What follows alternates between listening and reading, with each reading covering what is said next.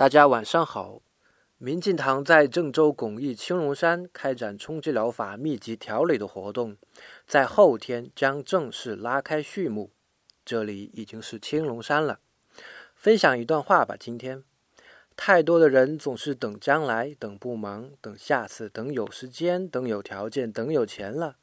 等来等去，等没了缘分，等没了青春，等没了健康，也等没了机会。等没了选择，等没了美丽，谁也无法预知未来。很多事情可能会一等就成了永远。